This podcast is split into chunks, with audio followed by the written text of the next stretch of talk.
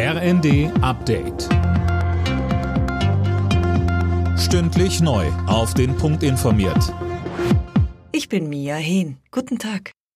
Schleswig-Holstein wählt heute einen neuen Landtag. Und Anne Brauer, vorab deutete alles darauf hin, dass der alte auch der neue Ministerpräsident sein wird. Ja, Daniel Günther hat den Umfragen zufolge beste Chancen auf eine zweite Amtszeit. Seine CDU lag zuletzt bei 36 bis 38 Prozent und damit mehr als deutlich vor der SPD mit Thomas Losse Müller und den Grünen von Monika Heinold.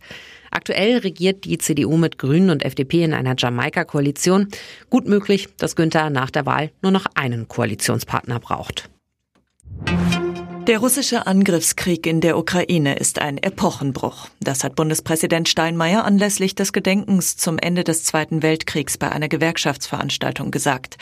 Der 8. Mai sei lange Zeit nicht nur ein Tag des Erinnerns, sondern auch ein Tag der Hoffnung gewesen.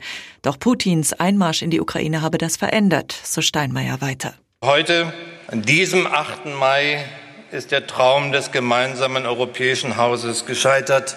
Ein Albtraum ist an seine Stelle getreten. Dieser 8. Mai ist ein Tag des Krieges. Unterdessen gehen die Kämpfe im Osten der Ukraine unvermindert weiter.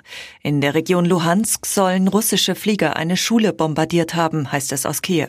Die örtlichen Behörden gehen von bis zu 60 Toten aus. In dem Gebäude sollen Dutzende Menschen Schutz gesucht haben. Bundesfinanzminister Lindner hat eine Änderung des Grundgesetzes ins Spiel gebracht, um hochverschuldeten Städten und Gemeinden unter die Arme zu greifen. Der Bund müsse die Kommunen jetzt entschulden, damit ihnen noch Spielraum für Investitionen bleibt, sagte der FDP-Politiker den Funke-Zeitungen. Alle Nachrichten auf rnd.de